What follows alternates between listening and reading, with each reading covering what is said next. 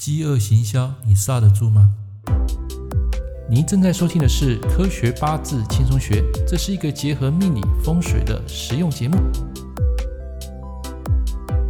Hello，各位朋友、各位同学，大家好，今天是快乐的元宵节，祝大家今天有一个美满的一天。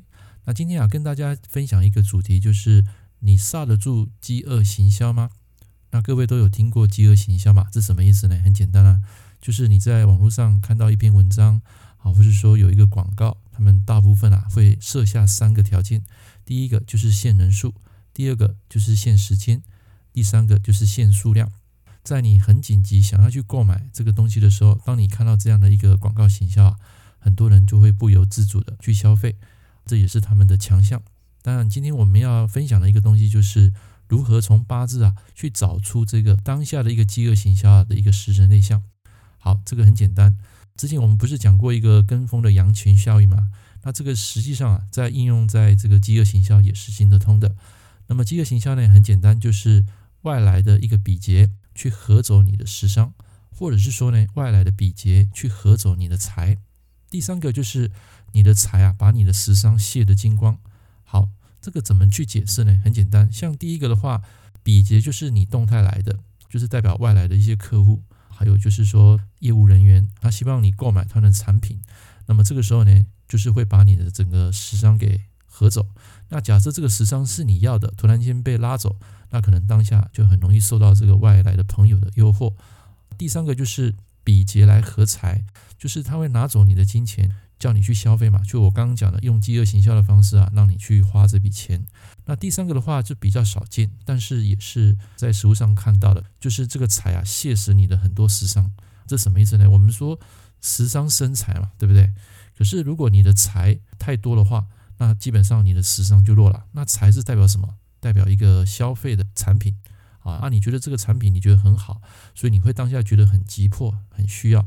那财如果过多啊，就很容易受到这样的一个影响，于是呢，你就会把你的钱给泄出去，就是你的食伤啊，就是没有判断能力了，你的财就泄出去了，好，有这样的意识存在。所以我们在研习八字的时候呢，我们多半都会在食神内向啊，跟这个生活啊做一点结合。最近就有有一个网络行销公司啊，叫我去做一个消费，就是说啊，买个几年啊，你可以把你的这个关键字啊放在这个 Google 的首页。后来我这几天想一想，我是觉得应该没什么必要啦，因为平常我就有在做这些 Podcast 的写文章嘛，还有自己有出书，所以我想说啊啊这部分啊就慢一点啊再来做了。其实他们用的也是限时间、限数量啊、限人数。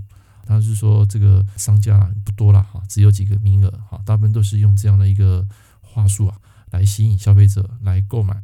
后来我就考虑一下，就没有买了。所以在你八字如果时伤好的时候，你就能够控制你的消费欲望。还有一个很重要的东西就是你的关心。关心的话，比如说我们以前讲一个人啊很省，他很省的话呢，就容易出现什么？出现这个官来护财，不是财富官，就是官护财人啊。本身呢，他在消费啊，他会货比三家，他不轻易去动到身上的一笔钱，所以他在消费之前啊，都会考虑得很周详。他一般来讲也会容易。找到一个比较特价的时间点去下手，所以他宁可等，好，他不急的。那比劫克财人是很会杀价，啊，这种人啊，你叫他拿钱啊就很难。那如果财星很强的人，比如说正财星很强人，这种人啊，他也不容易消费他身上的每一块钱，他会去看那个东西的价值，啊，甚至会买那种便宜货，就是实用 CP 值高的便宜货。一般来讲，他会用别人的钱，比较不会花自己的钱。这个在实务上也常碰到，所以饥饿行销的话，当然我们就要看啊，当下这个东西是不是你需要的啊？如果你是真的需要的，又赋予带有一点提升你赚钱的一个价值的，当然你就可以去买。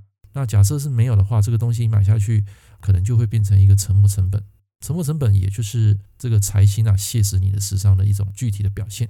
OK，所以今天跟大家分享这个饥饿行销啊，它的食神类象有三个，那么请各位做个笔记。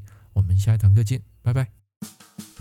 感谢您收听《科学八字轻松学》，我是郑老师。如果你喜欢我的节目，欢迎订阅我的频道。我们下一堂课见喽，拜拜。